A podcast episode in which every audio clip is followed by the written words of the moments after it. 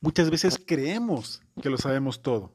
Y cuando somos jóvenes, creemos que nada, absolutamente nada nos puede afectar. Y sabemos que lo tenemos controlado. Pero en finanzas no es así. Hola, soy Alain Hernández, un apasionado de los temas de finanzas personales, inversiones, ahorro, desarrollo personal, emprendimiento, liderazgo y afores. Y mediante pequeños podcasts quiero ayudar a la gente a que logren entender y hasta hacer uso de las finanzas, finanzas con un lenguaje claro y sencillo.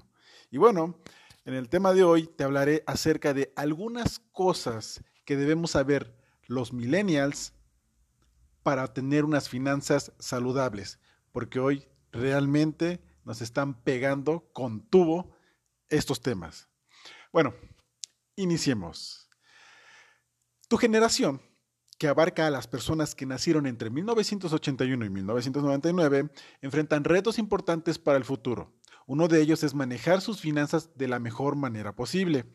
Los millennials son una generación que busca desarrollarse en una carrera aunque no se ve como parte de una empresa por mucho tiempo, sino que sueña con emprender, construir su propia marca profesional o crear un negocio propio.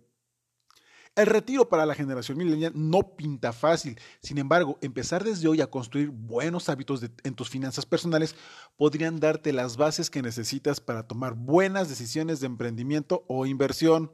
Es por ello que aquí te voy a dar cinco métodos para empezar a controlar tus finanzas que pueden ayudarte a conquistar la tan anhelada libertad financiera. Número uno, planeación y gestión de tus recursos.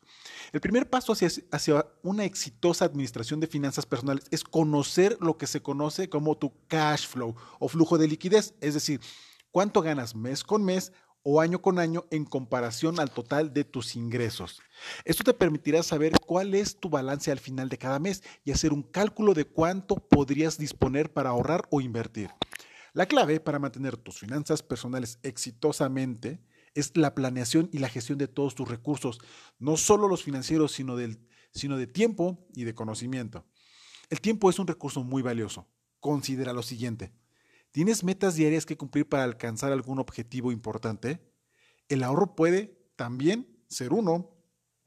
¿Aprovechas tu tiempo libre para avanzar en algún objetivo o aprender algo nuevo? ¿Le dedicas atención a cada tarea, una por una? ¿Intentas hacer un multitasking? ¿O realizar varias tareas a la vez nos da la sensación de que no avanzamos o de que no nos alcanza el día? La gestión de tus conocimientos también es importante.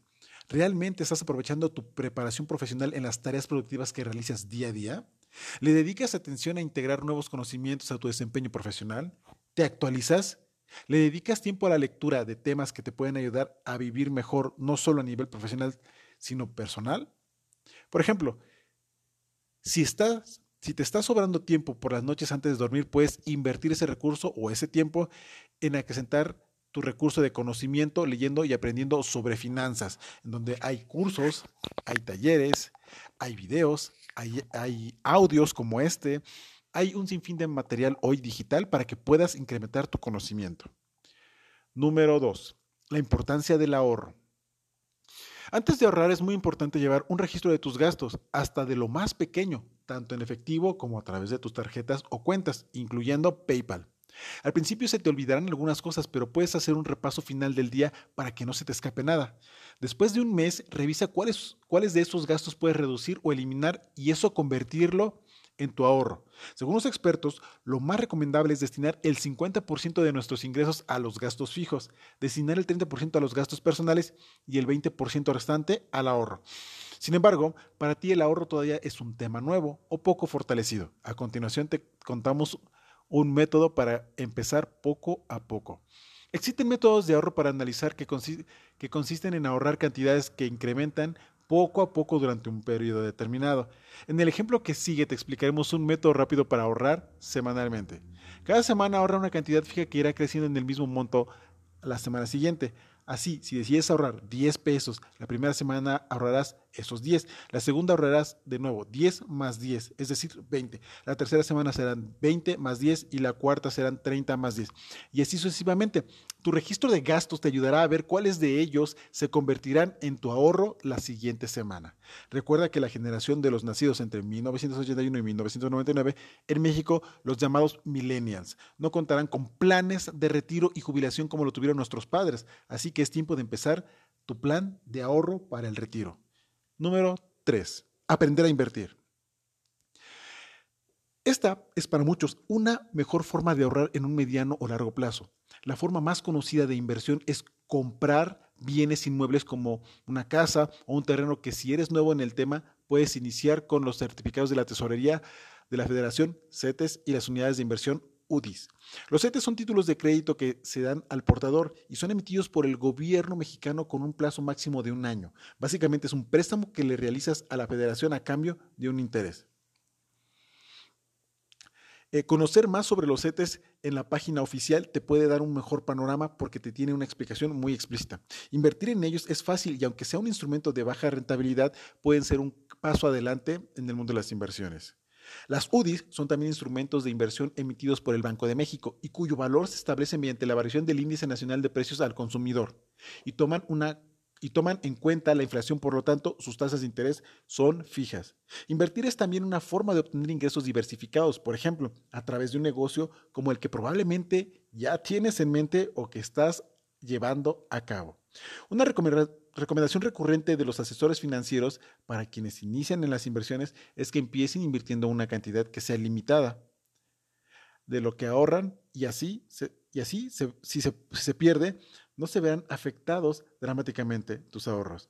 La Comisión Nacional Bancaria para la Protección y Defensa de los, de los Usuarios de Servicios Financieros, CONDUCEF, en su ABC para la inversión para pymes, recomienda tomar en cuenta los siguientes puntos.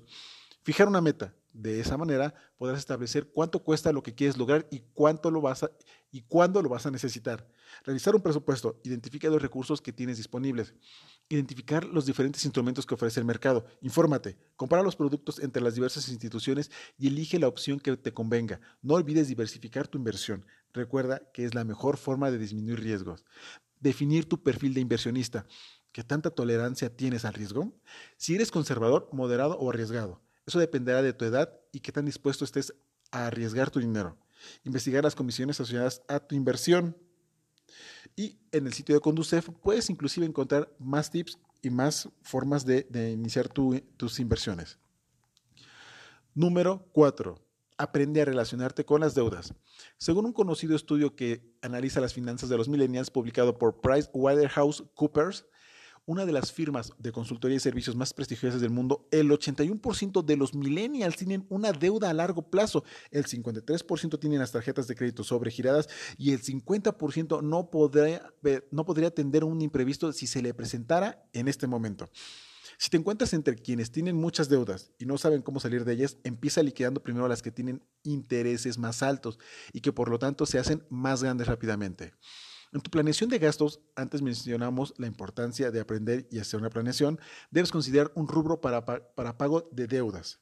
Pero recuerda que no todas las deudas son malas, por eso decimos que debes aprender a relacionarte con ellas. Por eso debes diferenciar entre deudas buenas y deudas malas. La primera es que utilizas para la primera es la que utilizas para ganar más dinero. Por ejemplo, invirtiendo en un negocio. Esa es la que adquieres con servicios financieros como los hay actualmente en algunas distintas plataformas digitales. Debe estar acompañada de un plan que te permita tener claro cómo vas a pagar y cómo te va a ayudar a generar más ganancias. Las deudas malas son las que obtienes cuando compras objetos que pierden valor con el paso del tiempo. Por ejemplo, ropa de modas, fiestas, consumo de restaurantes, etc.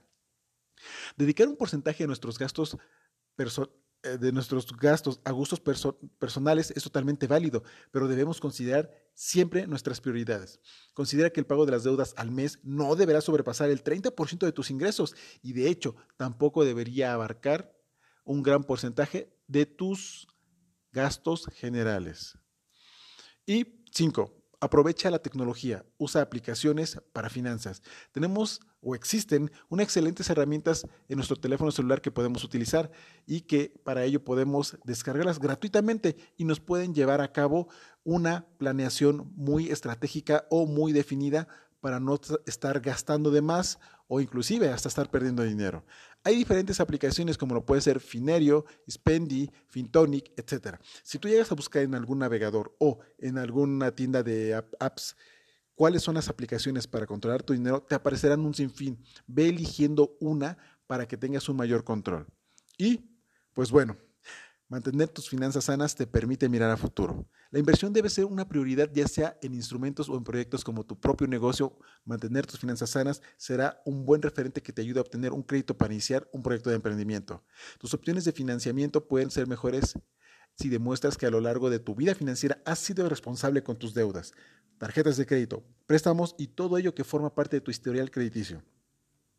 Aunque muchas opciones bancarias son creadas para empresas consolidadas, en México existen entidades conocidas como Sociedades Financieras de Objeto Múltiple, SOFOMES, que fueron creadas para ofrecer a pequeños empresarios o emprendedores la obtención de créditos más flexibles y personalizados de acuerdo a, a su realidad financiera.